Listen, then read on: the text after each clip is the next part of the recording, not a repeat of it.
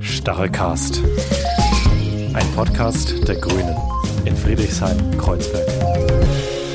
Willkommen zu Stachelcast, eine neue Folge. Heute mit äh, Turgut Altzug als Gast. Ähm, wir steigen einfach direkt gleich mal ein. Und zwar, äh, Turgut, ich wollte mal, ich finde es immer ganz spannend, äh, so ein bisschen was aus dem persönlichen Leben, bevor man gleich irgendwie in, in, in politische oder sonstige Themen gleich tief einsteigt, in fachliche Thematiken. Ähm, magst du ein bisschen äh, vielleicht von dir erzählen? Äh, spannend finde ich ja immer gerade, weil wir so ein kleiner Kiez-Podcast ja auch sind, hier als äh, Friedrichshain-Kreuzberger mal uns zu erzählen, wie lange du schon Kreuzberger bist, äh, schon immer oder wann, wie, wo es dich nach Kreuzberg verschlagen hat. Das würde mich mal interessieren. Ja, äh, danke für die Einladung, danke für die Möglichkeit äh, mitzumachen. Ich bin seit Mitte 90er in Deutschland, ähm, habe in der Türkei damals studiert. Dort habe ich auch mein Magisterstudium abgeschlossen und kam nach Deutschland, nach Berlin und lebe seitdem äh, zum größten Teil in Kreuzberg. Ich glaube, mittlerweile sind über 25 Jahre äh, in, der, in der Zeit ich in Kreuzberg lebe und seit 2006 nach meiner Einbürgerung bin ich äh, auch bei uns Grünen Mitglied. Mache ich ähm, da in einer Partei Politik, in unserer Partei Politik. Davor war ich aber auch politisch unterwegs in unterschiedlichen zivilgesellschaftlichen Organisationen und ja, aber vor allem, nicht aber, sondern vor allem im Bereich der Umweltschutzbewegung, aber auch Antimilitarismus waren meine Themen damals als Einstieg in die Politik. So, und wie gesagt, bin seit 2006 bei uns in der Partei und habe ähm, in Ich-Sein einige einige ähm, naja, Ämter ist ein bisschen übertrieben, aber einige Aufgaben über, übernommen. Ich war ja Mitglied im GA, dann war ich auch Bürgerdeputierte in der BVV, dann war ich BVV-Mitglied, ähm, natürlich einige Male LDK, BDK, Delegierte der Landesdelegiertenkonferenz und Bundesdelegiertenkonferenz. Dann 2011 habe ich mich aufgestellt äh, und wurde gewählt. Und dann habe ich zweimal Wahlkreis 3 in Kreuzberg direkt gewonnen. Seitdem bin ich äh, zuständig in der Abgeordnetenfraktion unserer Partei für die Themenbereiche Naturschutz, Verbraucherinnenschutz und Umwelt und Verbraucher, äh, Umwelt und Naturbildung.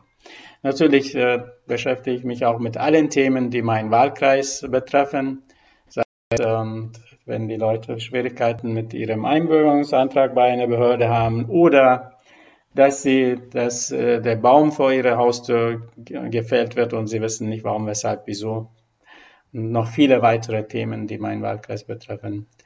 Ähm, ja, die, die, die sind meine Arbeitsgebiete, aber auch Schutz der Grünanlagen und vieles anderes.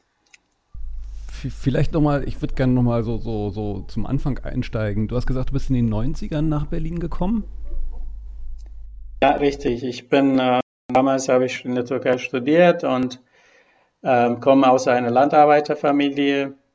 Aus neun Geschwistern hatten wir und ich war der Einzige, der im Dorf oder im kleinen, ähm, so, so, am Rande einer Stadt, fast am Dorf, in dörflichen Gegend war ich der Einzige, der damals überhaupt Abi gemacht hat und dann auch äh, studieren konnte. Und da bin ich dankbar.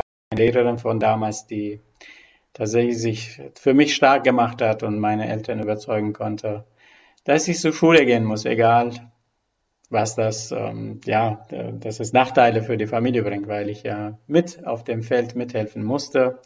Und ich habe beides gemacht. Als Kind habe ich auf dem Feld gearbeitet, aber auch dann bin ich auch zur Schule gegangen, so dass, ja, das auch mein Leben, mein politisches Leben hat das auch natürlich sehr geprägt, diese Erfahrungen, dass dort zum Beispiel sozusagen eine Handvoll äh, Leute die Mehrheit der Flächen, Agrarflächen in der Hand hatten und die Mehrheit der Bevölkerung, wie meine Eltern als äh, ja, Tageslöhner arbeiten mussten, zum, könnte man sagen, Hungerlohn. Diese Ungerechtigkeiten habe ich schon als Kind gespürt und hat mich, wie gesagt, hat auch mein politisches Leben das geprägt. und sozusagen das Thema Kampf gegen die Ungerechtigkeiten in der, Gesell in der Gesellschaft ist für mich ein weiterhin sehr wichtiges Thema. Punkt. Und hat dich da auch deine, äh, deine familiären Hintergründe äh, in das Thema deines Studiums gebracht? Weil du hast ja auch in diese Richtung studiert, oder? Also du müsstest vielleicht nochmal sagen, was du da genau studiert hast und äh, ob da der Hintergrund auch deine, äh, dein Leben als äh, in einer Landarbeiterfamilie aufzuwachsen war. Ja, ich denke schon, äh, nicht ganz, aber denke schon. Ich meine, man kann ja das System, damalige äh, Unisystem in der Türkei mit dem hiesigen nicht vergleichen. Und da hatte mir damals nicht die Möglichkeit, dass wir sozusagen, je nachdem, welche Schwerpunkte wir für Studium einsetz, äh, haben wollen, konnte man nicht sozusagen so frei wählen. Das ist aber 30 Jahre her. Ähm, nee, ich denke schon, dass es dann teils ja, teils nein. Ich meine, ich habe ja auch nicht nur Landwirtschaft, sondern, äh, sondern habe ich auch Politikwissenschaften studiert. Ähm, und wie gesagt, das war für mich sozusagen beides, äh, so das Soziale und dann auch Ökologische waren für mich äh, zwei Themenbereiche, die, die ähm, wichtig waren und sind und die man unter einen Hut bringen musste. Ja das Soziale und Ökologische muss man unter einen Hut bringen. Das heißt, dass es dass nicht sein kann, dass nur diejenigen, die sich dann äh, finanziell leisten können, zum Beispiel Bioprodukte konsumieren und dann der Rest, meine ich, die, die Einkommensschwachen nicht. Das ist sozial ungerecht und das ist für mich sozusagen eines der Themen in meiner politischen Arbeit.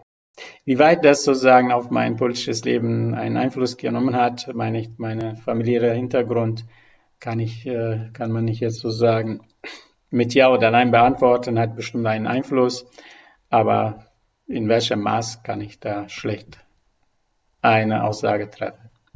Ist so ein Thema ökologische Landwirtschaft damals schon, äh, bevor du ins Studium und auch so mit deinen Eltern äh, äh damals in der Familie, gab es da sowas? Hatte man da, also war das schon ein Begriff äh, äh oder ist es etwas, was halt so Nein, nicht, das nicht, aber die Verbundenheit mit der Erde, würde ich es so salopp formulieren. Ich meine, ich habe ähnliche Sachen in Südamerika erlebt. Ich habe ja auch einige Zeit in Südamerika, vor allem in Bolivien verbracht.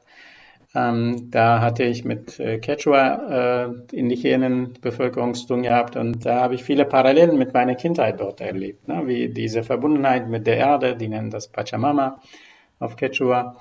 Ähm, und hat, haben einige Erinnerungen in mir hervorgerufen, wie mein Onkel, der Analphabete und Tageslöhner war, Landarbeiter war der aber mir einiges beigebracht hat, indem er zum Beispiel mir beigebracht hat, dass man die Natur, die Erde schützen muss, ja, ungebildeter Mensch, aber der wusste viel, dass man die Natur, Teil der Natur sein soll und nicht der Herrscher der Natur zum Beispiel.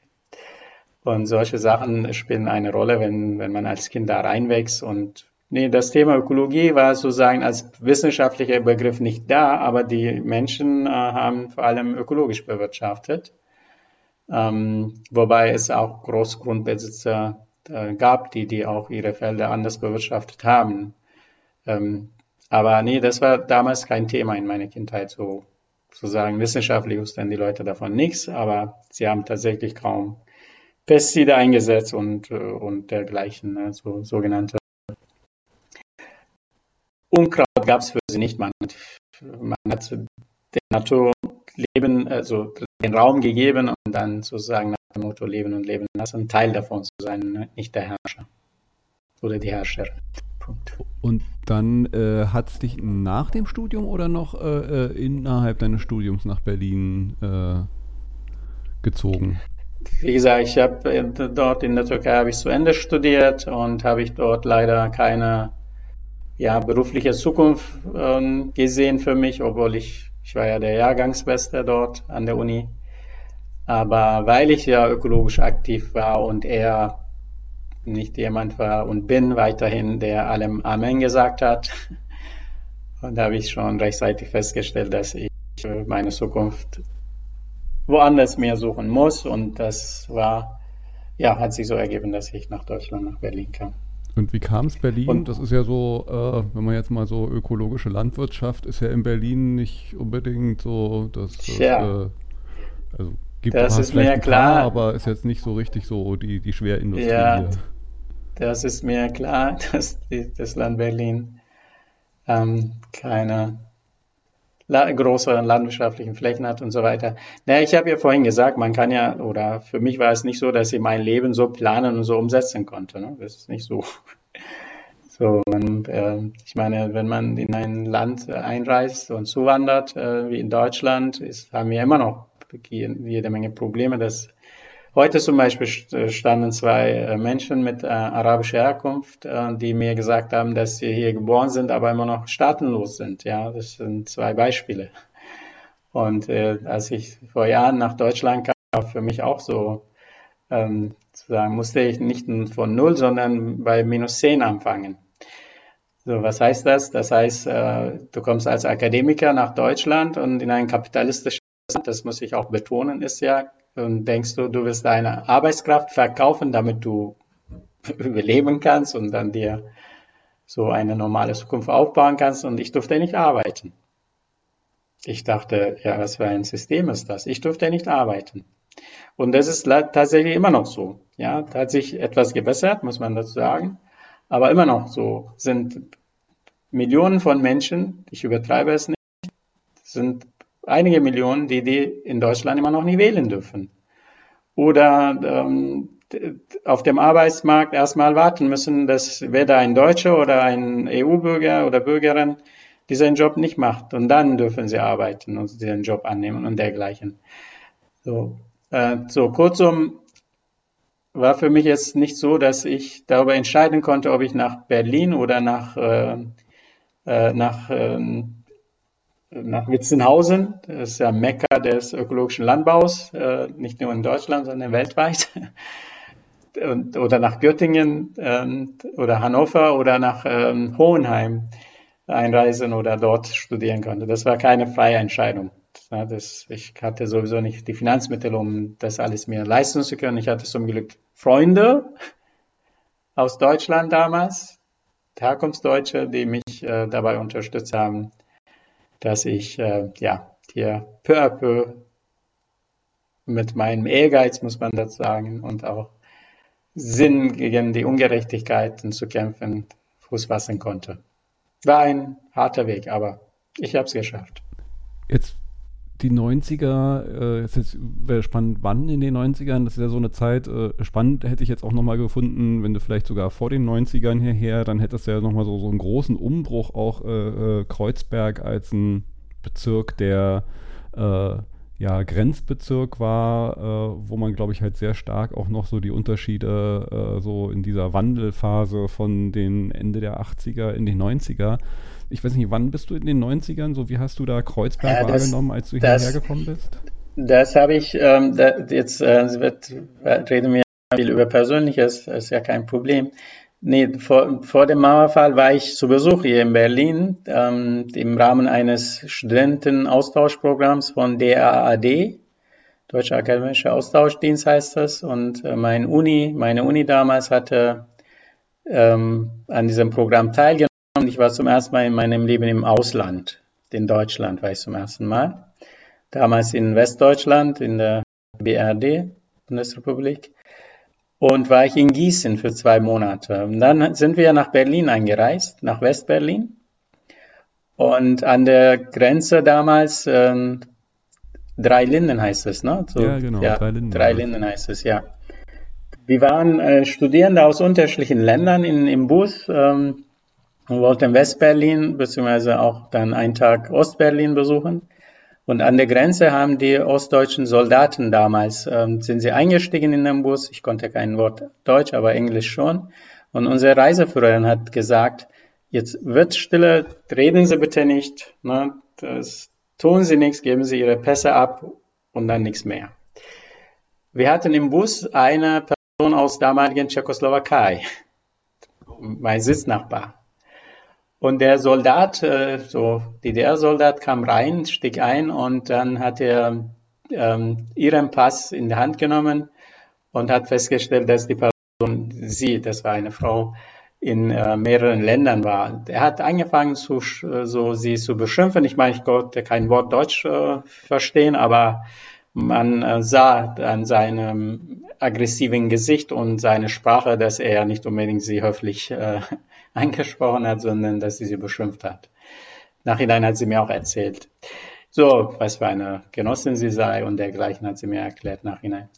So, warum erzähle ich das? Deshalb, ich war sehr, wie soll ich sagen, ich war so sehr, sehr, das Persönliche war, fand ich sehr, ähm, halt, hielt ich dann nichts von dem, was dann hieß es Sozialismus, freies Leben und dann freier Bürger und so weiter. Dachte ich, das kann nicht sein. Das ist nicht die Welt, in der man die Menschen in einem Land einsperrt und sie nicht äh, freiwillig ein- oder ausreisen können, wenn sie sich leisten können. Ne? So, das war ja meine Erfahrung mit der Mauer und beziehungsweise mit der DDR, die, die nicht unbedingt positiv waren, aber ja, als junger Mensch äh, solche Erfahrungen zu machen, ist auch gut, um zu sehen, in welche Richtung die Politik einen führt. Und ich habe damals also noch eine Anekdote, als ich, äh, weil ich Englisch gelernt habe und mir Spaß machte, Sprachen zu lernen, ähm, habe ich in einem Feriendorf gearbeitet in der Türkei. Nee, Campingplatz war das zuerst. Da habe ich ein Ehepaar aus Deutschland kennengelernt so junges Ehepaar, die haben mir damals einen Sticker, äh, so Aufkleber mitgegeben, geschenkt. Drauf stand diese Krähe, ähm, Sprichwort von in nordamerikanischen Indigenen. Äh, da stand, wenn der letzte Baum gerodet wird, wenn der letzte und so weiter. Das sprach mich an. Ich meine, wir hatten mit denen echt schöne Nächte, wo wir uns stundenlang äh, über Gott und die Welt und auch Politik in Deutschland damals äh, die, die, die Friedensbewegung, grüne Bewegung entstanden ist und so weiter, haben wir uns viel, viel über Dinge unterhalten. War für mich auch schön so. Damals gab es kein Internet, man hatte auch keinen Zugang zu, so leichten Zugang zu Informationen, muss man dazu sagen. Waren schöne Momente mit diesen Menschen, um die Welt äh, anders zu betrachten. So. Ja, Jetzt mache ich einen Punkt. Ja, ja dieser, äh, dieser Aufkleber ist mir auch noch sehr bewusst. Ich bin ja in Westberlin aufgewachsen und äh, kann mich auch noch sehr gut erinnern, dass das ein Aufkleber war, der hier wirklich äh, äh ja, so ge ge gefühlt bei jedem Menschen, der so ein bisschen eine, eine grünere, ökologische, verantwortungsbewusste äh, Einstellung hatte, irgendwo auf dem Auto oder sonst wo drauf klebte. Da kann ich mich auch noch sehr lebhaft erinnern. Das war so ja, in den 80ern äh, durchaus so, so, so ein Motto, was hier die ja, grüne, grüne Bewegung, ich weiß nicht, ob man so sagen, so, so verinnerlicht hatte. Ähm, als du dann in, in Berlin warst, du, du hast ja dir äh, so ein paar Themen äh, zu, zu, Herzen genommen und so als deine, die du ja auch vorhin schon gesagt hattest, äh, da wollen wir gerne nochmal ein bisschen tiefer einsteigen. Ähm, äh, wie kamst du denn dann halt hier so äh, von hier in Berlin ankommen, seinen Weg finden, dann äh, vielleicht auch da nochmal so, so deinen Weg äh, zur Politik und zu diesen Themen, die du dann zu deinen gemacht hast seitdem? Äh, wie war denn da so, so der, der, der Findungsprozess vielleicht, wenn man ihn so nennen will? Wie, wie, wie kam es dann dazu? Ich bin ja, wie ich vorhin gesagt habe, 2006 Mitglied geworden und das war in Wahlen in Berlin. Und ich habe ähm, Änderungsanträge geschrieben, war ich auch bei der Sprecher der LAG Migration damals, Landesarbeitsgemeinschaft Migration, habe aber Änderungsanträge aus meinem Fachbereich mitgebracht. Ich meine, ich war ja wissenschaftlicher Mitarbeiter in der Türkei, aber auch dann nachhinein hier mit der Zeit auch in Deutschland ähm, konnte ich mich sozusagen in einigen Feldern einbringen und das hat mich sehr ja, beeindruckt, dass man als einfaches Mitglied in der Partei mitmachen kann äh, und äh, Änderungsanträge einbringen kann und die, die auch äh, angenommen werden. Ja, das war echt, fand ich, äh, schöne Erfahrung, so diese demokratischen Verhältnisse zu haben. Ähm, und Findungsprozess war das nicht für mich, sondern eher äh, fachlich war ich ja den Themen sein jahrelang beschäftigt und das war für mich auch selbstverständlich, dass ich mich weiterhin im Bereich des Pazifismus oder Antimilitarismus und aber auch ökologische Landwirtschaft, Naturschutz und dann mit der Zeit auch Verbraucherinnenschutz beschäftigen würde. Da habe ich mich sozusagen in der Partei bei uns im Kreisverband auch dafür stark gemacht, ich muss dazu sagen, äh, wir Ökos waren hier bei uns im Kreisverband damals nicht unbedingt stark. Jetzt äh, erst seit in den letzten drei, vier Jahren gibt es mehrere Personen, die, die sich dem Thema widmen. Das freut mich. Ähnliches gilt auch für das ähm, für Bioessen, aber auch vegan-vegetarisches Essen und dergleichen. Da ändert sich auch natürlich. Unser Kreisverband ist wirklich, es kommen junge Leute rein, die sich diese Themen annehmen. Und ähm, ja, das Leben ist ein ständiger Wandel, finde ich. Das gehört auch, Parteileben gehört auch dazu. Und ich bin froh, in einer Partei, in einem Kreisverband zu sein, äh, die und der äh, mit der Zeit mitgeht und dann auch immer progressiv äh, ja, unterwegs ist. Und deshalb würde ich nicht von einem Findungsprozess reden, sondern ähm, eher davon, dass ich äh, ja mehr oder weniger ähm, als erwachsener junger Mann, muss, man, muss ich das sagen, äh, wusste, wo lang es für mich in der Politik themenmäßig gehen wird. Jetzt äh, nehmen wir uns auch die Themen mal vor. Ich würde jetzt einfach mal mit Naturschutz einsteigen, weil äh, das ja natürlich aus so einer Städterbrille und gerade so einer Kreuzberger Brille was anderes vielleicht ist, als wenn man jetzt, äh, wie du gerade sagtest, da in Göttingen äh, oder wie auch immer so den Dingen kleineren, vielleicht auch, na Göttingen ist vielleicht nicht unbedingt ländlich geprägt ist, aber nehmen wir mal an, in einer ländlicher geprägten, äh, von, von Landwirtschaft geprägten Gegend in Deutschland auch ist, dann ist Naturschutz wahrscheinlich ein anderes Thema. Was bedeutet denn Naturschutz so aus der Berliner und Kreuzberger Brille. Was sind denn da so, so die, die wichtigen großen Themen, auch Themen, denen du dich jetzt gerade so stark widmest und in der Zukunft vor allen Dingen so als, als Kreuzberger oder aus der Kreuzberger Brille siehst? Ja, ich denke, das ist ein Fehler, wenn man denkt, dass Stadt äh, versus Natur oder Natur versus äh, Stadt. Das ist falsch. Ähm, das sind ja, man muss das sagen, leider ähm, dass in den Großstädten in den letzten Jahren mehr biologische Vielfalt da ist als im Agrarland. Ja, das ist leider deshalb, weil dort ja durch Monokulturen, aber auch Pestizideinsätze und auch ähm, Einsatz von künstlichen Düngemitteln und dergleichen die biologische Vielfalt verloren geht. Und die, äh, in Berlin haben wir, ähm, man kann so salopp sagen, jede Menge Natur. Wir haben äh, Brachflächen oder hatten mehr vor dem Mauerfall. Ähm, wir haben jede Menge Friedhofflächen und aber auch Park- und Grünanlagen, wo wir äh, unterschiedliche Arten von Tier, Pflanzen und Tierarten haben, die nicht unbedingt in großer Anzahl in diesen landwirtschaftlich geprägten Gegenden finden, aus den Gründen, die ich vorhin kurz angesprochen habe. Deshalb ist Großstadt wie Berlin äh, und Natur und Brille, äh, würde ich sagen, ist es nicht so für mich, die Natur ist dann außerhalb von mir oder, äh, oder außerhalb, außerhalb der Stadt. Nein, wenn ich in einem Friedhof bin oder in einer Grünanlage, dann sehe ich dort die Natur und ich bin ja Teil der Natur. Ich habe ja vorhin gesagt, wie ich von meinem Onkel geprägt wurde. Ich bin nicht der Herrscher der Natur, sondern, sondern Teil davon. Ich denke, ähm, das müssen wir als Menschen, äh, die Menschheit muss sich das äh, klar machen, dass wir Teil der, davon sind. Aber aktuell ist das nicht leider der Fall oder seit langem ist das nicht der Fall. In, der, in Zeiten der Industrialisierung und der modernen Kapitalismus ähm, ist dann noch schlimmer geworden, muss man dazu sagen. Was bewundern wir der Natur hinzufügen? Sehr äh, die Minenabbau und dergleichen. Ähm, so zurück zu Berlin und Berliner Natur. Wir haben tatsächlich, ist ja eins der größten Städte europaweit, ist da ist Berlin. Ja, ein Fünftel der Berliner Flächen sind Forstflächen, Waldflächen. Und äh, wir haben ähm, unzählige Grünanlagen, einige hundert Grünanlagen, Parks und Landschaftsschutzgebiete, Naturschutzgebiete und, und, und. Ähm, auch was Wasser, Gewässer betrifft, sind wir auch reichlich bedient in Berlin im Vergleich zu vielen anderen Städten. Deshalb könnte man nicht sagen, dass Berlin und versus Natur und Natur versus Berlin, ich vereinfache das, oder Kreuzberg.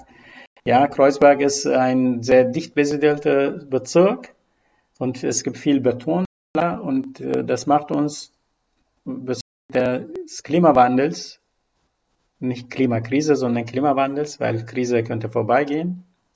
Und deshalb ist ein, rede ich von einem Wandel, Klimawandel. Ähm, bezüglich des Klimawandels äh, wird uns diese Situation äh, noch vor großen Herausforderungen stellen, nämlich die Städte oder solche Gebiete in einer Stadt wie Kreuzberg ähm, noch mehr eingeheizt werden durch die Sonnenstrahlung und ähm, Reflektierung von Sonnenstrahlung auf Asphalt, Beton und dergleichen. Deshalb haben wir ja, ich habe ich ja mit mehreren MitstreiterInnen in der Partei dafür gekämpft, dass wir im Wahlprogramm, Landeswahlprogramm, ein Entsiegelungsprojekt ähm, eingebracht haben, untergebracht haben. Wir müssen auf jeden Fall noch mehr Flächen entsiegeln. Ich sage, Straßen kaputt machen sollte man und dann mehr Begrünung, mehr Wasserflächen. Man redet von, ähm, blauem, von der blauen Infrastruktur. Die müssen wir deutlich, deutlich ausbauen, so dass wir mit den Folgen des Klimawandels ähm, in Folge sozusagen, äh, so, das zeigt sich als starke Regenfälle, aber auch starke Hitzeperioden äh, oder Hitzeperioden. Da können wir mit solchen Maßnahmen entgegenwirken. Aber außer abhalten werden wir Klimawandel mit solchen Maßnahmen leider nicht. Man muss ja die großen, an großen Schrauben äh, drehen nämlich dass man EU, deutschlandweit, aber auch EU-weit ähm, so schnell wie möglich CO2, aber auch Methan äh, und Stickoxid äh, äh und auch in, äh, Stickoxid, äh, ähm, ich sag, Emissionen reduzieren muss. Und dafür müssen wir zum Beispiel Kursstreckenflüge verbieten. Man muss auch, finde ich, als Grüne auch das Wort verboten in den Mund nehmen sollen, verbieten. Ähm, es kann nicht sein, weil wir wissen, dass der Markt nicht das regeln wird. Das ist eine Illusion. Und wenn Frau Merkel ähm, sagt, dass wir eine de marktkonforme Demokratie bräuchten, bräuchten ich sage, nee, wir brauchen eine, eine demokratiekonformen Markt, ja, umgekehrt. Und ich erwarte nicht, dass der Markt das regulieren wird, nämlich dass der Klimawandel ähm, voranschreitet und das der Markt oder ja, das regeln würde und gegen Klimawandel Maßnahmen ergreifen würde. Das, das denke ich nicht, dass der Fall sein wird. Deshalb müssen wir als Grüne, finde ich, da und hier radikale Maßnahmen für, das, für den Klimaschutz ähm, ja, durchsetzen. Und wir sind ja mittlerweile auch, die Umfragewerte, nicht alleine als Partei, sondern die mehr, ja, mindestens ein, mindestens ein Drittel würden uns wählen nach den aktuellen Umfragewerten, auf die ich mich auch nicht verlasse. Können sich ändern. Aber wenn man die Menschen fragt in Deutschland, ob der Klimaschutz, der Klimaschutz wichtig sei und Umweltschutz, da sagen äh, über 80 Prozent ja. Aber wenn eine Umsetzung geht, haben wir andere Zahlen. Kurzum, äh, da könnte man auch so als Anlass nehmen, um sich mit den Themen ähm, so finde ich, etwas radikaler zu beschäftigen. Ich weiß, dass es nicht immer einfach ist, dass es eine Gratwanderung ist und, und, und. Aber ich denke, da und hier könnte mir etwas, ja, etwas, etwas mutiger diese Themen eingehen, wissend, dass es nicht einfach ist, äh, solche Themen, äh, solche Projekte in der Realität umzusetzen ich finde, du hast einen ganz interessanten Punkt gebracht, der so ein bisschen mir zumindest halt auch oft äh, ein bisschen zu kurz kommt oder die Erzählweise ist halt keine falsche, aber halt auch ein bisschen eine, eine Verknappung dieses Themas Klimawandel, dass wir halt sagen, wir müssen halt Dinge tun, um halt äh, jedes Grad oder Zehntelgrad Erhöhung zu verhindern. Äh, das ist gut und richtig und, und wichtig und äh, was da, glaube ich, aber auch ein bisschen äh, zu kurz kommt, ist eigentlich auch mal so ein bisschen in den Spiegel zu gucken und sich einzugestehen, der Wandel kommt, er ist da, er ist in vollem Gange und er hat jetzt schon, und wir werden ihn nicht komplett aufhalten können, und er hat Auswirkungen auf uns, die wir wahrscheinlich in einer Stadt wie Berlin anders und vielleicht an bestimmten Stellen stärker merken werden. Du hattest es angesprochen, so die Stadt wird sich aufheizen, alles, was wir hier an, an, an, an versiegelten Flächen haben, wird uns da sozusagen äh, zum, zum, äh, ähm, äh, also zum Problem werden und dass halt solche Maßnahmen ja nicht nur so, das ist halt so ein schönes grünes Hippie-Ding und da will man jetzt, da, das bringt ja sowieso nichts, weil die paar Blumenbeete, die man pflanzt, werden den Klimawandel auch nicht aufhalten und in, in China äh, nehmen sie ja gerade wieder ein paar Kohlekraftwerke äh, in Betrieb, also solche Argumente, die man sich dann da anhören muss die Vergessenheit, äh, finde ich zumindest immer so ein bisschen, dass man sowas ja auch tut, nicht unbedingt, um jetzt äh, äh, den Klimawandel komplett zu stoppen und, und was weiß ich, wie viel Tausende von Tonnen CO2 aufzunehmen, auch vielleicht, aber dass das ganz andere Gründe noch hat, die nämlich wir schützen uns hier in unserem System statt, auch noch auf eine Art und Weise, die, die für uns wichtig wird, weil dieser Klimawandel da ist. Ich finde, diese Geschichte oder dieser Aspekt wird noch ein bisschen zu wenig erzählt. Äh, wie, wie, siehst du das? Denkst du auch, das ist so oder sehe ich das vielleicht nur alleine so, dass das ein bisschen naja, zu kurz kommt? Ich, ich rede nicht von diesen ähm, Zahlen, ne, 1,5 Grad Ziel und dergleichen. Ich finde es absurd. Ja, ich bin ja, komme ich ja von der Wissenschaft. Und ähm, ich finde solche Aussagen machen auch einige Wissenschaftlerinnen solche Aussagen, dass man 1,5 Grad nicht überschreiten dürfe und dergleichen.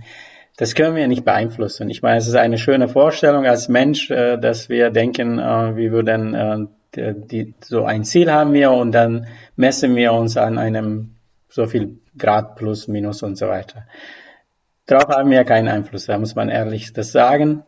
Worauf wir Einfluss haben, ist, dass wir unsere Lebens, so Art des Lebens ändern müssen und weltweit. Ja, das heißt, dass, dass, dass, die, dass der Klimawandel da ist, ist uns klar. Dass die Erde sich erwärmt durch die menschlichen Tätigkeiten und so weiter seit der Industrialisierung ist auch klar, obwohl das ja von AfD-Lern und, und äh, manchen äh, wie Trump damals geleugnet wird und dergleichen. Aber der Klimawandel ist da, beziehungsweise Erd Erderhitzung ist da. Ob wir, ob wir den aufhalten können oder nicht, darum geht es mir nicht in meiner politischen Arbeit. Ne, ob wir durch Blumenbeete und auch so zum Beispiel Bienenweiden, für die ich mich auch einsetze, das stoppen würden und so weiter. Darum geht es mir nicht in erster Linie, sondern es geht darum, dass man die Menschen dafür überhaupt sensibilisiert und dann sie gewinnt als Gesellschaft können ja nicht als Partei alleine äh, solche Themen, äh, Projekte durchsetzen. Dafür brauchen wir die Mehrheiten in der Gesellschaft, auch in den Parlamenten natürlich, um äh, darauf einen Einfluss nehmen zu können. Und als Deutschland werden wir das Thema auch nicht alleine, meine ich, Klimawandel stoppen können oder überhaupt. Das ist aber nicht, dass wir untätig bleiben. Das ist auch keine Schlussfolgerung, finde ich. Ich finde, dass jeder Schritt ist wichtig und richtig. Und im Honduras, es gibt so ein Sprichwort ähm, aus Südamerika, Honduras, heißt es, ähm, wenn einen langen Weg vor dir hast, mach den ersten Schritt, ist klein oder groß, ist egal. So nach dem Motto handle ich auch in der Politik und deshalb gibt es für mich keine kleinen und großen Maßnahmen, obwohl ich weiß, dass wir so ein, wie ich vorhin gesagt habe, an großen Schrauben drehen müssen. Aber heißt es nicht, dass wir nicht äh, so kleine Projekte und dergleichen nicht äh, umsetzen sollen. Das meine ich. Ich finde es beide, es gibt für mich nicht entweder oder, sondern es gibt, es gibt äh, viele Sachen, die man miteinander äh, verknüpfen muss. Ich, man könnte sich auch einfach machen und sagen, ja, ich als einzelne Person kann sowieso nichts ändern. So einfach sollen wir es auch nicht machen, finde ich.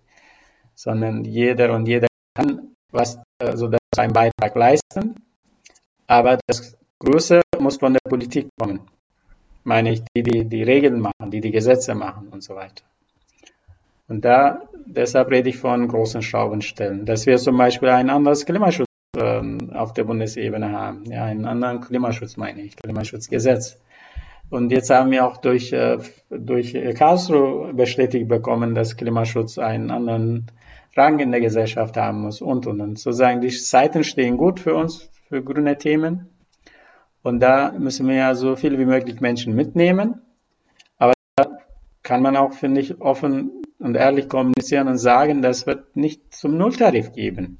Hm. Ja, wir können nicht sozusagen weiterhin so leben, äh, dass äh, manche Familien zwei, drei Autos haben oder zehnmal durch die Welt fliegen und und. Ich sage nicht, dass die Mehrheit ist. Ne?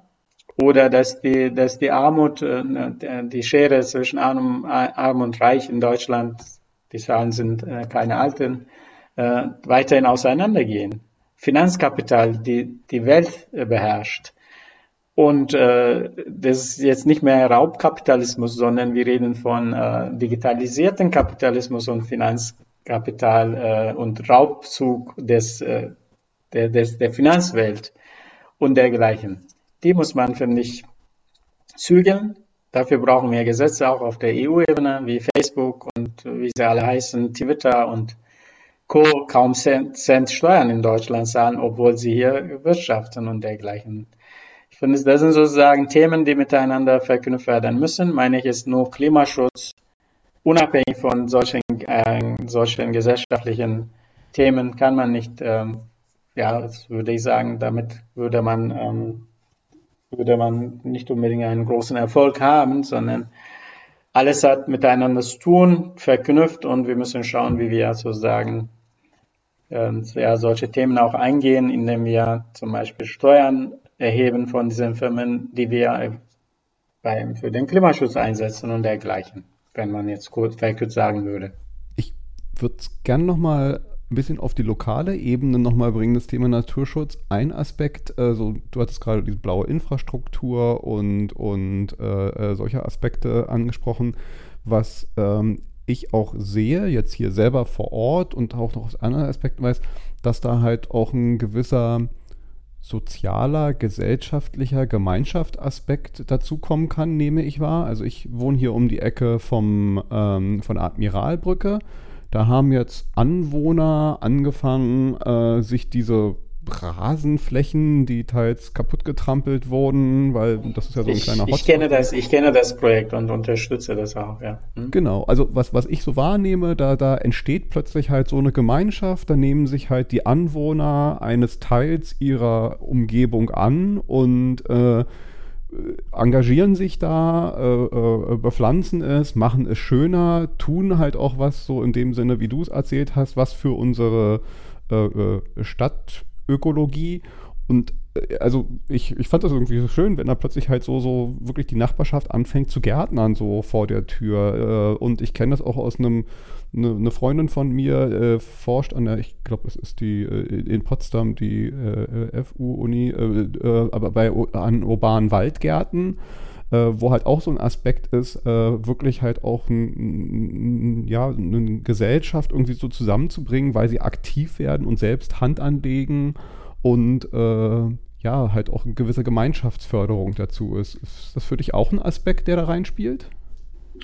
Auf jeden Fall. Ich habe ja äh, selber ein türkisch-deutsches Umweltzentrum gegründet, damals 2008, und habe zwei interkulturelle Gärten aufgebaut. Und eine davon existiert immer noch im Görlitzer Park, im, äh, im Kinderbauernhof. Mhm. Das sind kleine Parzellen.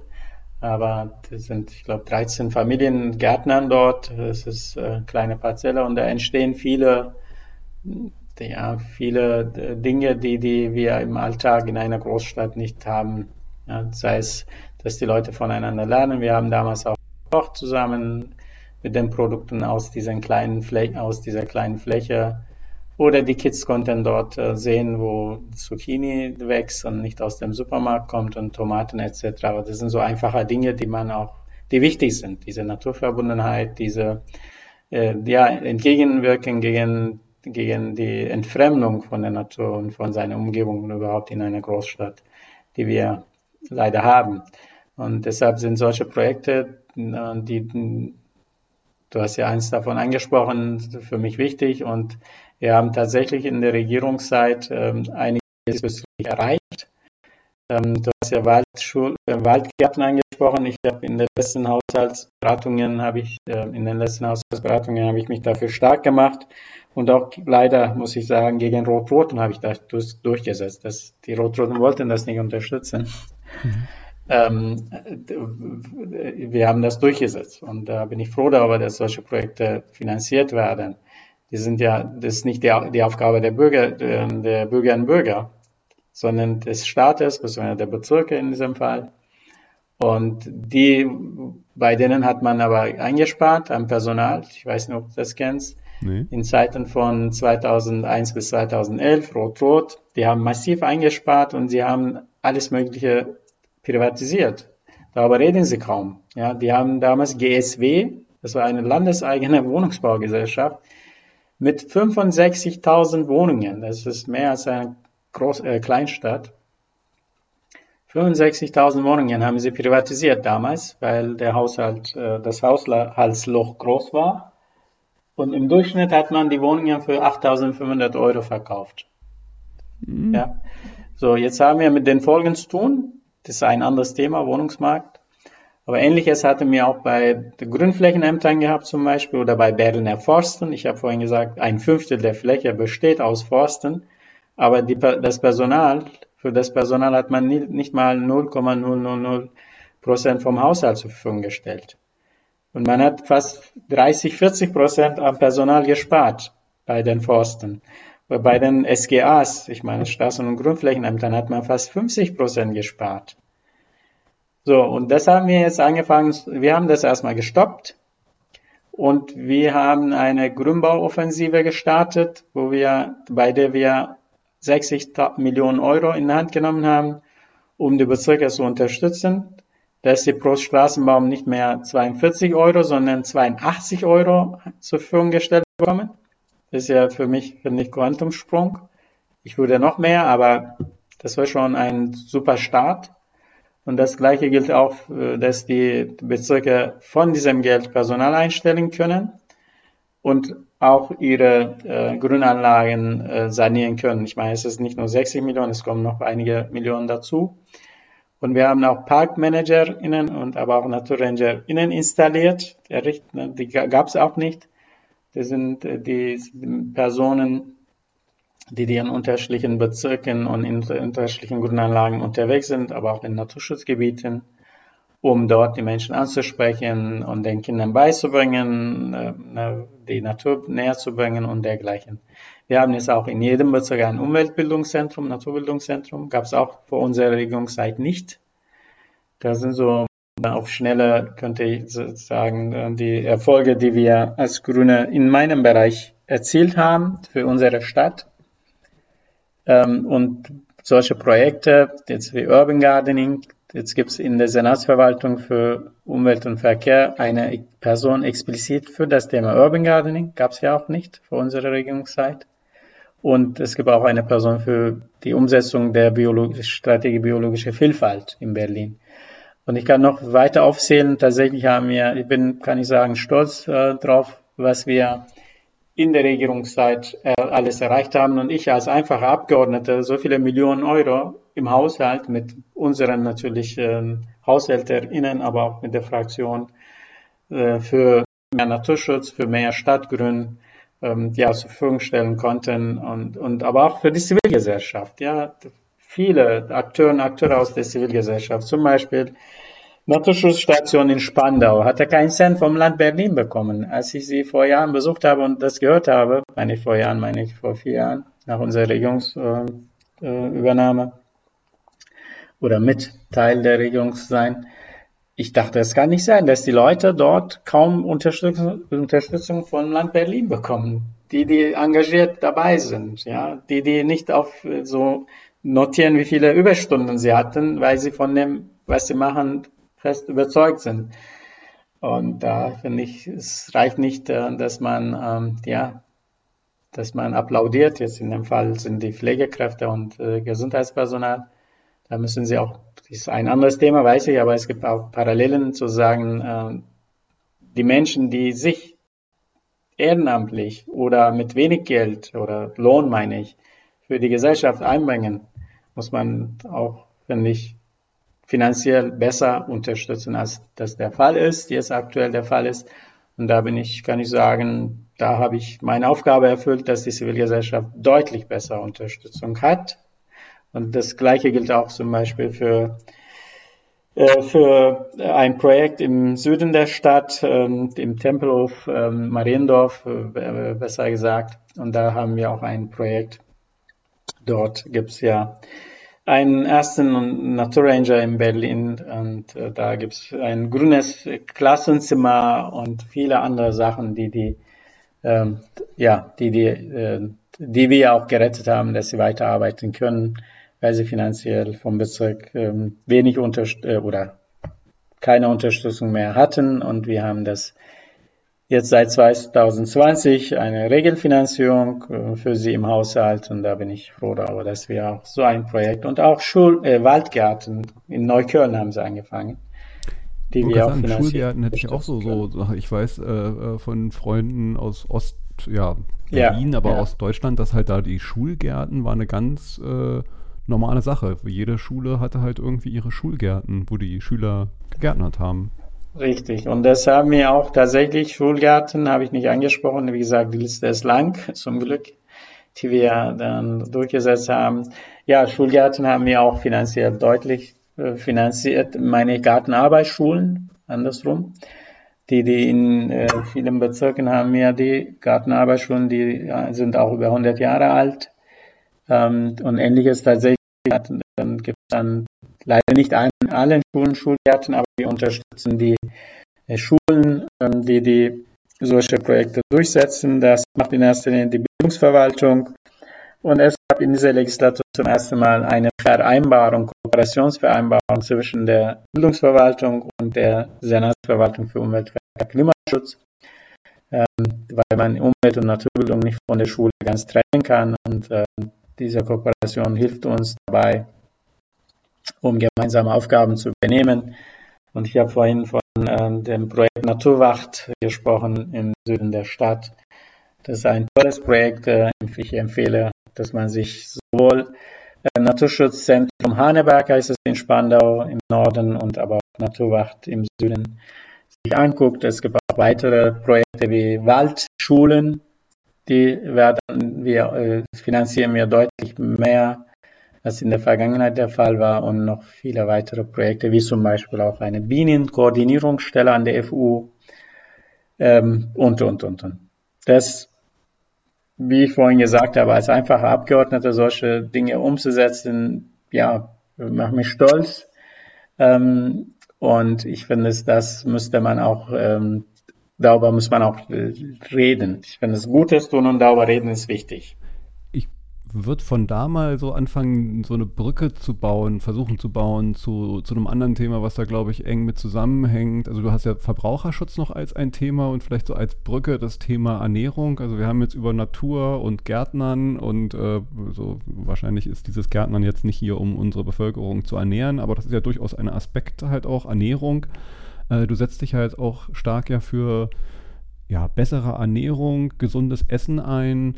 Ähm, was muss man sich da so drunter vorstellen, was jetzt äh, du oder äh, ja die, die, die Regierung, die grüne Regierung hier äh, unter den Aspekt äh, einer gesünderen Ernährung für Berlin getan hat und noch so vorhat?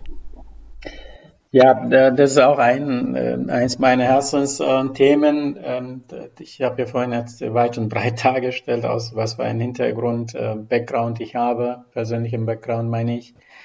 Ähm, dabei spielt ja die Produktion, Erzeugung von Lebensmitteln eine Rolle. Und ähm, für mich ist dann ein Aspekt dabei, dass die Menschen sich gesund ernähren. Aber ein anderer Aspekt ist, dass die Menschen, die, die in der Landwirtschaft äh, für uns arbeiten, nicht ausgebeutet werden. Aktuell haben wir in Südspanien und Süditalien, aber auch in, bei uns in Deutschland tatsächlich Verhältnisse, äh, die die ja für eine Demokratie oder Demokratien in Europa eine Schande sind. Ich habe selber in Südspanien und in Süditalien gearbeitet auf den, Acker, auf den Äckern. Ja. So, ich, den Satz sage ich nicht äh, gerne, aber ich weiß, wovon ich rede. Meine ich so, ich habe die Erfahrung gemacht.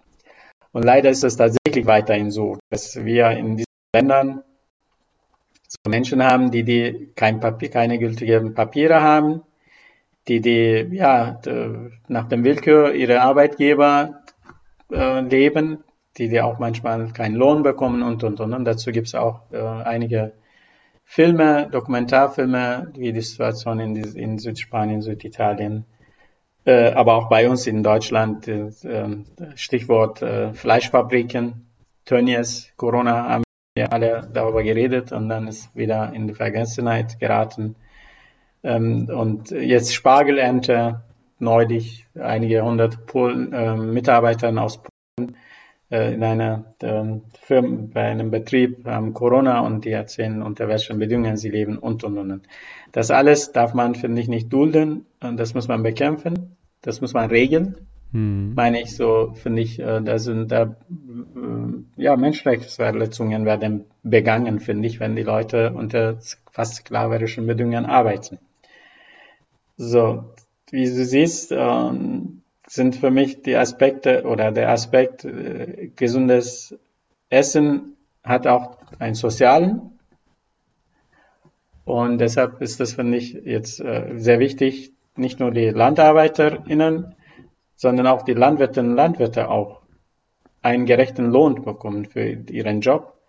Die 4 Uhr morgens aufstehen, das sind nicht mal 2,5 Prozent unserer Bevölkerung. Und wir subventionieren sie auch auf der EU-Ebene. Ich weiß nicht, ob du die Zahlen kennst. Fast 45 Prozent des EU-Haushalts werden für Agrarsubventionen ausgegeben. Ja, vor allem die dann halt auch und nach solchen komischen Schlüsseln, wo es halt echt nur um Fläche richtig, geht. Ja, die, halt die ist, ja nach, dem, nach der Fläche wird dann, und wir wollen das verändern. Ne, das ist nicht dieser Gap, heißt das.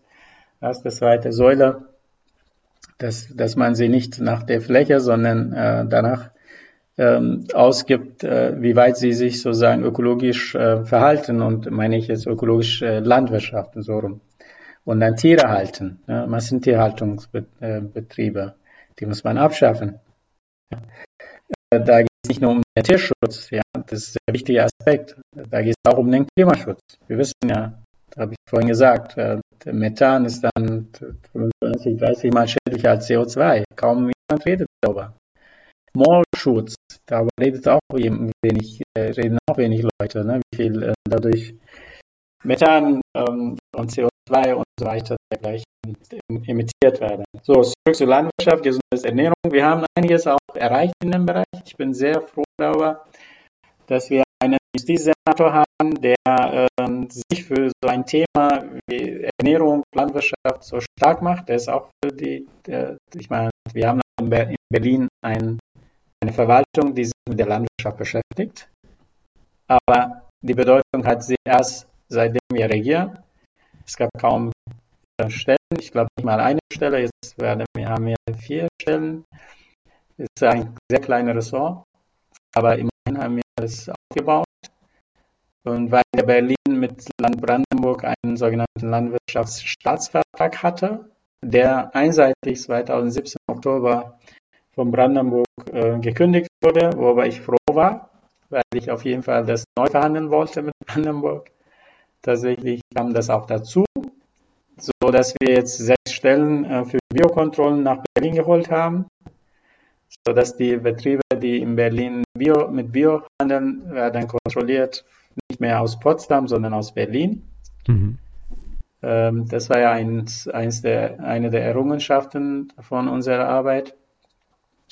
Und wir haben aber vor allem eine Ernährungsstrategie entwickelt. Bundesweit Bundesweit erste Ernährungsstrategie haben wir Grüne hier in Berlin entwickelt. Damals habe ich diesen, bitte, ja, ich kläre kurz auf.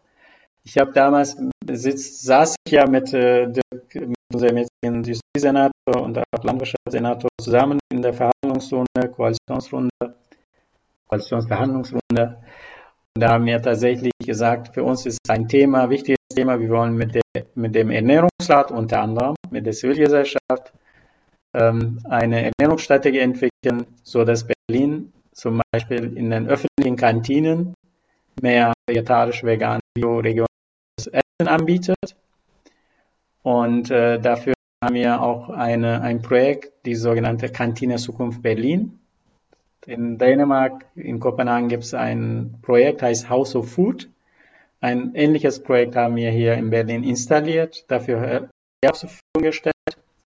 Da bin ich sehr, sehr stolz drauf, wenn ich das sein darf, dass wir dieses Projekt durchsetzen konnten. Und was macht dieses Projekt? Äh, sehr einfach dargestellt ist es so, dass wir haben ja landeseigene öffentlichen, also Kantinen, wie zum Beispiel äh, BSR, Berliner Stadtreinigung hat eine, mehrere Kantinen oder BVG oder Wasserbetriebe oder Schulen, Kitas und so weiter und so fort. Da gibt es auch Mittagessen etc. Und die Kantine Zukunft äh, Berlin ist ja jetzt anderthalb Jahre alt äh, und hat bis jetzt über 30 Küchen, die sind dabei umzustellen. Wie ich vorhin gesagt habe, die wollen so weit wie möglich kostenneutral sein.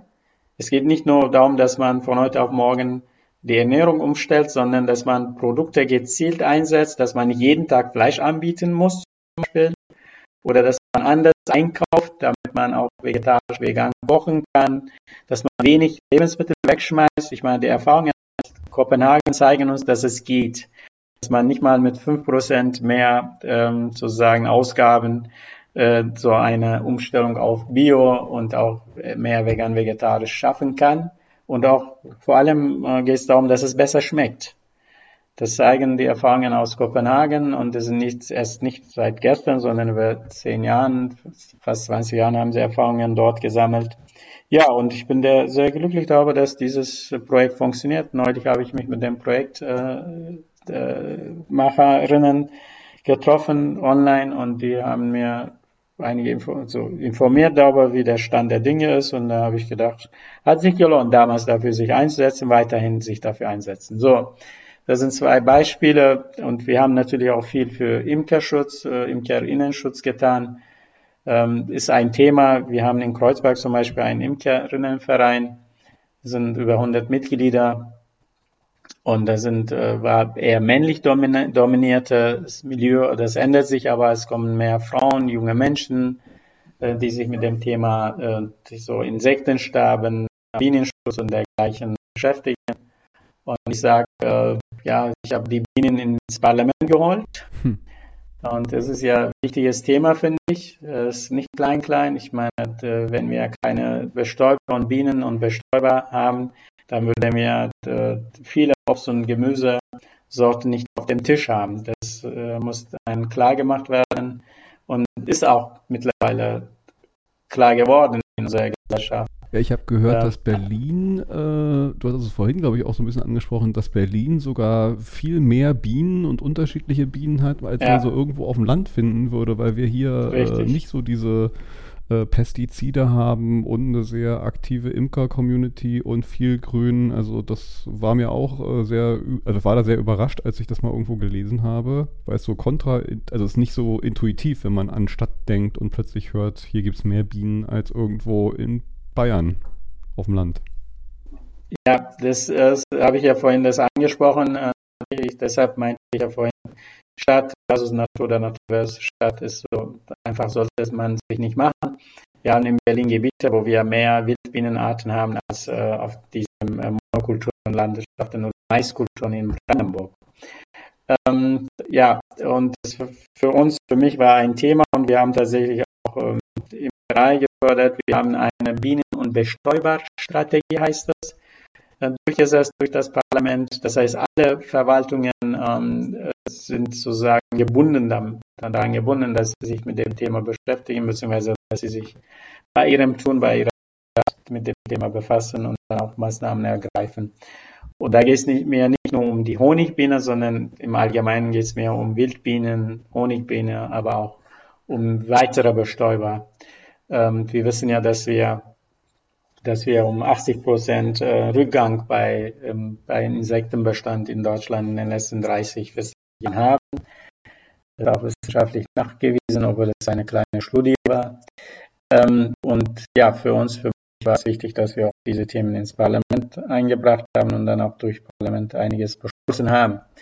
Ja, was äh, das Thema Ernährung und gesundes Essen betrifft, äh, ist es für mich wichtig, habe ich auch dafür mit weiteren Mitstreiterinnen ins Wahlprogramm einiges eingebracht. Zum Beispiel, wir haben Region neu definiert und gesagt, äh, nicht nur Brandenburg, sondern im Umkreis von 300 Kilometern ist es für, für uns Region und dann wir müssen die Arbeit, die Wertschöpfungsketten in der Region stärken, so dass wir Brandenburg vor allem nicht für die Weltmarkt, für den Weltmarkt produziert, meine landwirtschaftliche, sondern, sondern äh, vor der Haustür oder vor der Tor von Brandenburg gibt es dann eine, die, die größte äh, Biostadt, nämlich Berlin. Ja, wir sind ja größte Biokonsumentenstadt, haben aber viele nicht mal ein fünf, äh, nicht mal ein zehn Prozent oder fünf Prozent davon aus Brandenburg. Hm. Nicht mal fünf Prozent.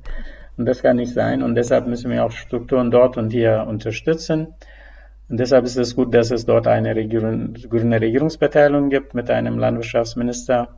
Und, und ich bin da optimistisch, dass wir einiges zusammen schaffen werden, aber nicht nur mit Brandenburg, sondern wie ich vorhin gesagt habe, MacPom, Sachsen-Anhalt, Sachsen, aber auch äh, teils von Niedersachsen und Hamburg wären dabei. bin gespannt. Das wäre dann eins der Projekte, das ich gerne in der nächsten Legislatur weiter äh, umsetzen möchte. Ein weiteres ist, dass wir in jedem Bezirk ein, mindestens einen Lebensmittel, einen Lebensmittelpunkt errichten wollen. Man kann sich so vorstellen, so ein Ort, ne, es gibt ja Familienzentren zum Beispiel bei uns im Bezirk, mhm.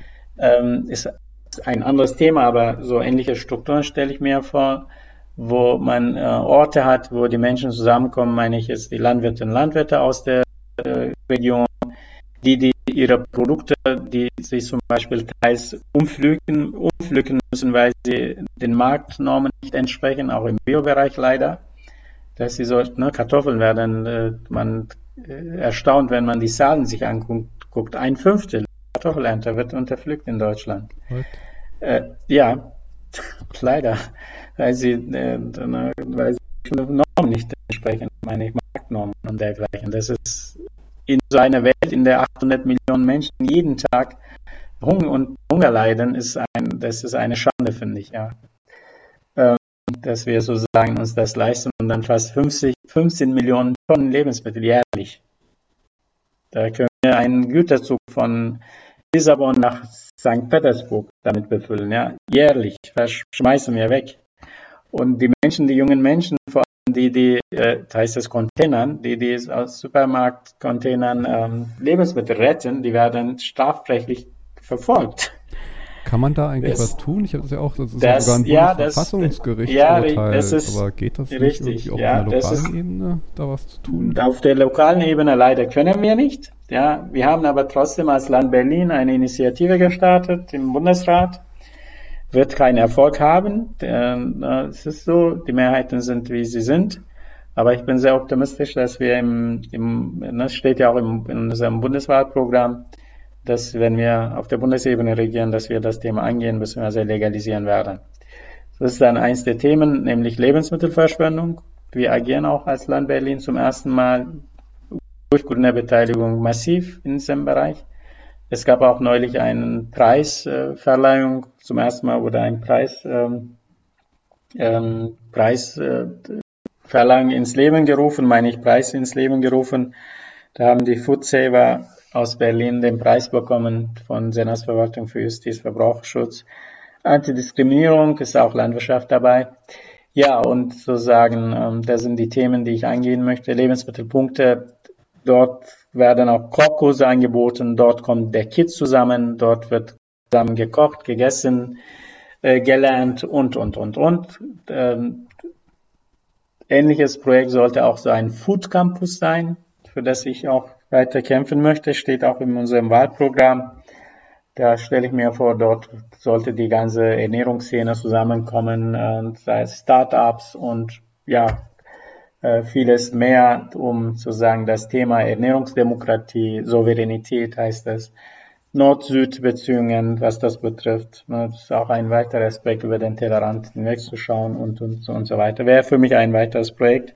Vor allem will ich natürlich die Kantine Zukunft Berlin ähm, verstetigen und auch äh, eventuell noch ein oder zwei in einem anderen Bezirk installieren wollen, damit man so schnell wie möglich mehr Kantinen umstellt auf Bio, Regional, Vegan, Vegetarisch. Heißt es aber nicht, dass es kein Fleisch angeboten wird. Ne? Ich bin nicht mhm. von den Leuten, die, die sagen, ja, nur gesund, äh, gesund ist nur vegane Ernährung oder vegetarisch. Nee, ich finde, es das ist keine Religion. Jeder, und jeder soll äh, so essen und trinken, wie er oder sie will. Aber ich muss nicht mit Steuergeldern äh, sozusagen diese Nahrungsindustrie fördern, wie Frau Klöckner das macht, mit Nestle und Co. sich gerne trifft, aber nicht mit den, mit Foodwatch und äh, anderen. Das nicht. Das sind Steuergelder und die müssen, finde ich, für gesunde Ernährung ausgegeben werden. Wir haben ja Probleme mit äh, Übergewicht, Adipositas unter den Kindern und Jugendlichen und das hat äh, in erster Linie mit der Ernährung, Fehlernährung zu tun, Zuckergehalt in Lebensmitteln etc. Gut, das ist ein Thema, aber was ich möchte, ist dann unter anderem, dass man sozusagen durch solche Orte in den Kitzen, sei es Lebensmittelpunkt, aber auch ein Food Campus, sollte man sozusagen nicht nur Sensibilität und Aufklärungsarbeit leisten, sondern zeigen, dass es anders geht, dass es auch gut, besser schmeckt. Mhm. Darum geht es ja, ne? dass die Kinder äh, diese fertigen Nahrungsmittel, die, dass, dass man auch äh, ja, schon im Kindesalter, Babyalter wird das dann sozusagen, die Geschmacksnerven werden beeinflusst. Ja.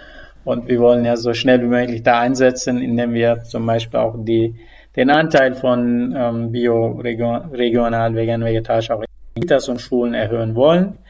Letzter Satz dazu. Wir haben es geschafft, jetzt von 15% Bioanteil für Schulessen auf 50% zu erhöhen.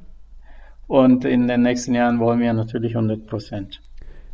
Ich habe in diesem Kontext Ernährung, Essen, vielleicht auch so ein bisschen so die, die Brücke zu Verbraucherschutz, so zwei Dinge, die ich, äh, die, die, die, mich persönlich halt auch so, so ein bisschen bewegen, äh, wo ich gerne mal so deinen dein Standpunkt und vielleicht auch gibt es ja auch spannende Projekte oder Themen. Äh, das eine ist, ähm, gerade halt auch durch diese Pandemiezeit haben wir ja gemerkt, so nachdem halt viele Restaurants geschlossen haben etc., äh, das ganze Liefern von, von Essen äh, ist durch die Decke gegangen, was zum einen dazu führt, dass hier äh, überall diese, diese Lieferservices unterwegs sind, was nochmal so, so ein Aspekt von Ausbeutung, Gig Economy, äh, aber ein anderer Aspekt, den ich halt so merke, auch sitzt um die Ecke wohnen von der ähm, Admiralbrücke, der Müll, der da entsteht, also wo ich echt, also das, das, also das äh, finde ich erschreckend und, und, und äh, äh, schlimm, auch wissend, dass es halt andere Konzepte gibt. Also ich, ich habe hier,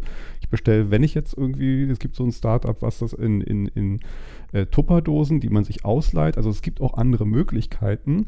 Also das wäre so eine Frage, inwiefern jetzt halt auch so ein Teil von Ernährung, äh, wir in Kreuzberg haben uns ja eine äh, Zero Waste Strategie äh, gegeben, äh, inwiefern halt auch in dem Aspekt vielleicht Themen gibt oder wie du das siehst und zum anderen auch noch so, weil Ernährung so die Regionalität, vielleicht so ein bisschen hyperregional gedacht. Es gibt ja auch solche Themen wie äh, Vertical Farming, ähm, äh, und, und äh, äh, Hydroponic Farming heißt, glaube ich. Also ich kenne da welche hier bei Tempelhof ist ja sowas, diese ECF, die, die, die halt auch, äh, wo dann halt auch wirklich innerhalb einer Stadt, die bauen da teilweise, glaube ich, auch für, für äh, Supermärkte halt auf deren äh, Garagendächern oben halt kleine Farmen auf, die so und so in, in zirkulären Systemen halt da funktionieren. Gibt es da irgendwie so, so Themen oder wie, wie, wie siehst du jetzt auch gerade dieses, dieses Müllthema, äh, vielleicht mal im Aspekt von Ernährung? Wenn es ein bisschen ich habe ja bezüglich, dies, hm, bezüglich der Essenlieferfirmen habe ich ja auch eine Anfrage gestellt, ähm, weil ich äh, ja das abgesehen von der Berichterstattung auch das mit, mit beobachte, miterlebe, wie die jungen Menschen gehetzt werden und wie schlecht sie bezahlt werden. Ich habe vorhin äh, gesprochen vom Finanzkapitalismus, das ist dann auch Raubkapitalismus, nicht in den 90er Jahr, 19, 19. Jahrhundert, sondern besteht leider weiterhin. Noch mehr effizient und noch mehr äh, Ausbeutung. Deshalb muss man reingehen, ich, wenn sozusagen Firmen, ähm, die die Essen liefern und dann ein paar hundert Millionen Euro auf der Börse wert sind, da sagt man, das ist Spekulation. Ja, das, wie, wie kann es sein, dass wenn sie, äh, wie viel verdienen sie dabei daran? Ob sie so viel wert sind? Wie gesagt, das ist viel Spekulation auf dem Finanzmarkt. Das ist, das zeigt, ähm, wie krank dieses System ist. Ja, dieses Prinzip so. so. irgendwie so move fast and break things, disrupten. Also wenn ich das höre, also im Endeffekt eigentlich das Prinzip kaputt machen. Also und was wird jetzt kaputt gemacht irgendwie? Die, die regionalen Supermärkte oder was ist da das Prinzip, was jetzt kaputt gemacht werden soll? Ich meine, ich jetzt bin kein Finanzer, ja. Was ich beobachte, ist, die Ausbeutung in diesen Bereichen ist auch der Fall. Ja, und äh, auch Spekulation wenn wir herab ähm, so runterbrechen würden auf die Bezirksebene, was für Folgen das alles hat, ja, Corona-Pandemie ist ein Sonderfall, äh, ein schlimmer Fall für die Menschheit, für uns alle. Und dass solche Folgen da, da, dadurch entstehen. Und ja, ist ja leider also die Frage ist, ich verstehe das ja und ich so sehe auch, das ist ja wahrscheinlich auch für einige der, der äh, der Restaurants, die halt schwere Zeiten durch die Corona-Pandemie erleben, wahrscheinlich noch so der einzige Strohhalm, der sie so äh, über Wasser hält. Ich habe nur so das Gefühl, dass da gerade dann halt jetzt Infrastrukturen entstehen, die wir zukünftig nicht unbedingt wollen, weil ich glaube, das ist am Ende halt auch nichts wirklich Vorteilhaftes für die Restaurants, die sich jetzt damit über Wasser halten. Es äh, führt weiterhin dazu vielleicht, dass wir hier in Müll ersticken, weil sich alle das halt in, in, in Einwegverpackungen liefern. Äh, es führt zur Ausbeutung von den, den, den Menschen, die da halt für diese Firmen arbeiten. Also und ich habe einfach so, so eine gewisse Befürchtung, dass sich da halt etwas so verstetigt, äh, was wir nicht wollen, wo man vielleicht auch genauer hingucken müsste, dass es halt nicht so eine Verstetigung wird oder dass, wenn sowas weiter entsteht, es halt zu Konditionen passiert, die äh, Gesellschaft nicht weiter in so einen eine Richtung von Turbokapitalismus und, und Ausbeutung und Vermüllung führen. Kann ja auch gerne weiterhin Lieferservices geben, will ich ja gar nicht abschaffen, aber das ist meine, meine persönliche ja. äh, Sorge, die ich damit so verbinde.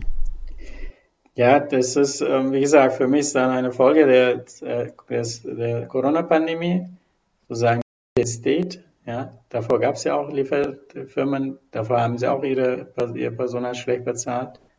Und dass wir als Politik, äh, als Politik oder auf der politischen Ebene haben ja, ja nicht unbedingt viele Instrumente dagegen, Mindestlohn und so weiter, ja. Aber es geht um die Umsetzung von Gesetzen. Dafür braucht man Personal. Und ähm, das ist nicht unbedingt der Fall, auch auf der Bezirksebene. Und ich halte sowieso nicht viel davon, dass Menschen ähm, vermüllen und dann gehen weg und irgendjemand macht, macht, macht das sauber. Ich finde, das, das muss sich ändern, dass man nicht so sagen, äh, dass man muss daran setzen, dass wenig Müll entsteht oder kein, kaum Müll entsteht oder kein Müll entsteht. Äh, darum soll es gehen, nicht dass Individuen in unserer Gesellschaft denken, ach, ich habe hier ein paar gepicknickt und dann kann ich alles liegen lassen. Dafür muss man natürlich auch die Infrastruktur zur Verfügung stellen. Ich war gestern auch auf der Admiralbrücke in der Gegend vorgestern auch, habe ich einen Infostand gemacht. Und da habe ich auch gesehen, wie, was mir auch bekannt war, wie Kartons äh, in den Kanal äh, rumfliegen und so weiter und so fort. Dass es dort zwei Tonnen gab, die aber nicht neben dem Mülleimer gestellt, aufgestellt waren, sondern weit weg von dem. Und die Leute haben das nicht angenommen. Hm. Zum Beispiel, ne? dass man sozusagen mit einfachen Mitteln, ich rede darüber seit langem mit den Zuständigen im Bezirk, oder Zustände im öffentlichen Raum am Kotti, das sind, finde ich, unhaltbar. Das ärgert mich äh, als Mensch, nicht als Politiker. Als Mensch ärgert mich das. Am Kotti äh, Zustände haben äh, im öffentlichen Raum, die, äh, finde ich, mitten eine mitten der Hauptstadt ähm, eines, in, eine, in, eines Industrielandes sind, finde ich, unerträglich. Ähm, ja, gut, aber zurück zum Thema Müll, Verpackung und dergleichen. Es wird auf der EU-Ebene das verboten. Äh, ich glaube, ab 2022, 2023 bin ich mir nicht sicher. Und da muss man natürlich den Gastronomen die Möglichkeit geben, Alternativen zu haben und, und diese alles schnell, schnell. Dagegen muss man agieren. Aber wie gesagt, jetzt in der Pandemiezeit ist noch schwerer dagegen vorzugehen, weil die Menschen, wie bekanntlich, sich nicht in Restaurants oder Cafés aufhalten können und so weiter und so fort. Deshalb ich hoffe, dass es dann ein vorübergehendes Phänomen sein wird.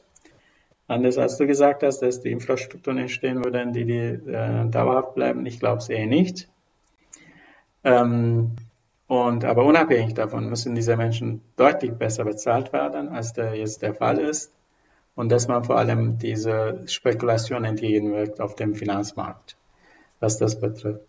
Und Verbraucherinnenschutz äh, besteht auch nicht nur aus Ernährung. Und, äh, wir haben ja auch ein Smiley-System haben wir angefordert. Ich habe auch dafür für Bundestagswahlprogramm einen Antrag eingebracht, der wurde übernommen, dass die Menschen, die Verbraucherinnen wissen, wenn sie ein Lokal besuchen, meine ich ein Restaurant oder Café etc., wissen, wie äh, das Ergebnis der Lebensmittelkontrolle in dieser Küche das gibt in Dänemark seit 20 Jahren, in Frankreich seit neuem und England und auch in weiteren insgesamt zehn europäischen Staaten, aber in Deutschland nicht. Es kann nicht sein, dass wir als VerbraucherInnen nicht wissen, wie die Küche aussieht. So ein Thema. Ein weiteres Thema ist äh, Verbraucherschutz vor Ort.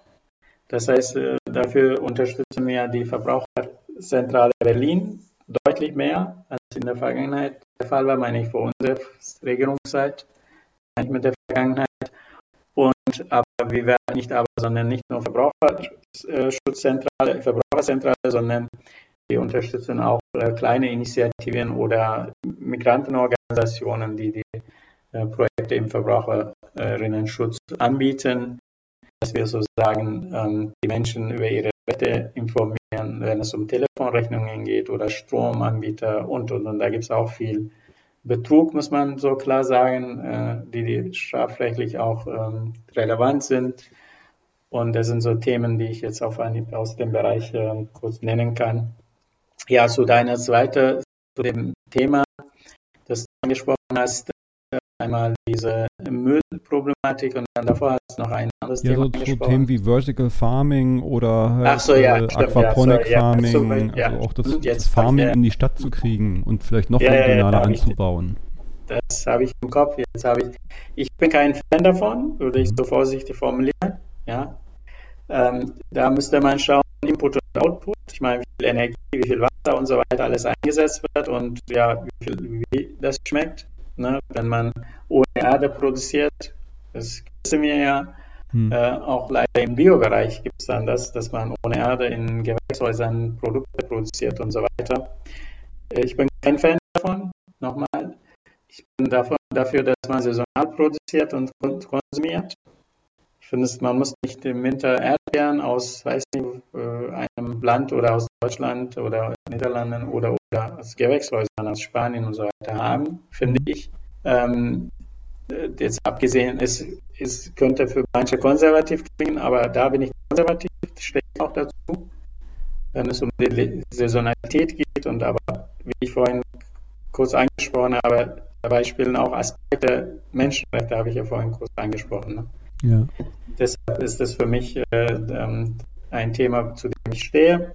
Vertical Farming und so weiter, wie gesagt, ähm, warum, wir schmeißen, habe ich vorhin gesagt, 15 Millionen Tonnen Lebensmittel weg. Für mich ist das Problem nicht, wie wir produzieren. Unter anderem meine ich, ist ja ein Problem ne, mit Pestiziden und so weiter. Oder andersrum.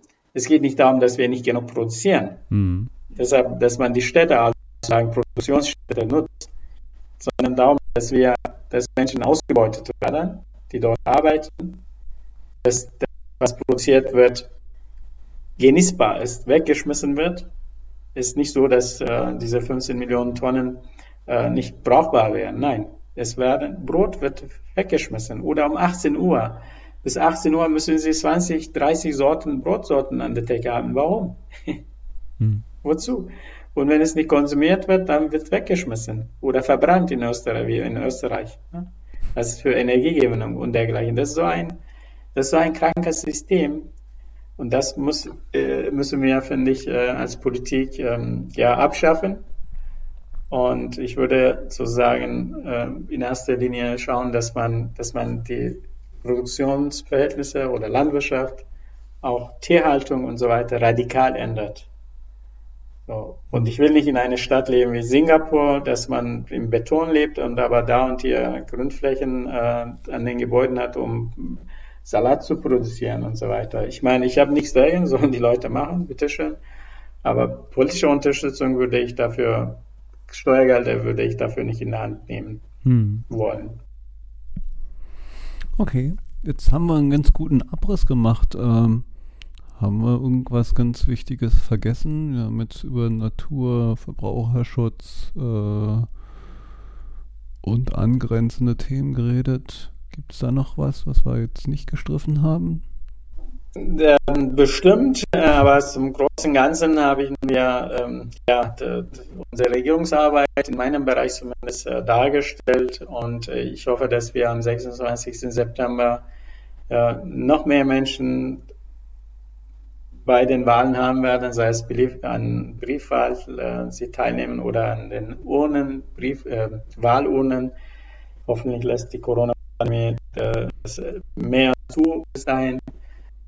Und ich hoffe, dass äh, ja, äh, insbesondere junge Menschen mehr mitmachen, mehr mitentscheiden, mitgestalten, sodass so dass wir als Grüne ähm, ja, die Regierungsverantwortung auch auf der Bundesebene nehmen, übernehmen können und aber auch auf der Landesebene die erste grüne Bürgermeisterin haben, so dass wir ja radikal vernünftig unser Land, unsere Stadt, aber auch unser Land ändern können.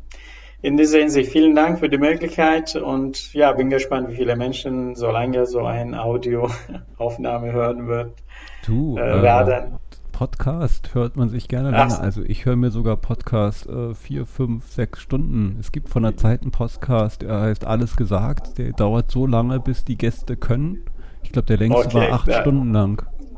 Ich finde es, ich Respekt. Ich meine, die Zeit habe ich nicht. Ja, ich arbeite von 8 bis 23, manchmal bis Mitternacht, ja, und das manchmal auch sieben Tage die Woche, ähm, 60 Stunden, 70 Stunden mindestens. Ja, dafür habe ich leider keine Zeit und ja, ich hoffe, dass die Menschen, äh, die, die das hören, äh, denen es Spaß macht und ich würde mich freuen, wenn eine oder andere sich an mich wendet mit Fragen, äh, über die wir auch natürlich andersweit kommunizieren können und die ich andersweit, andersweitig beantworten kann. Danke nochmal. In dem Sinne, vielen Dank. Ja, ich werde mal anregen, dass deine Kontaktdaten auch alle noch in die Show Notes kommen, dass Leute, wenn sie den Podcast hören, auch direkt deine, äh, also die Kontaktmöglichkeit zu dir finden. Und vielen Dank auch. Ich habe äh, eine ganze Menge äh, gelernt, erfahren, äh, Einblicke bekommen, die ich vorher so nicht hatte. Finde ich auch für mich schon alleine gut und wertvoll gewesen heute. Dann. Ja, schön. schön. Schönen Abend wünsche ich dir. Danke dir auch. Tschüss. Bis bald. Tschüss.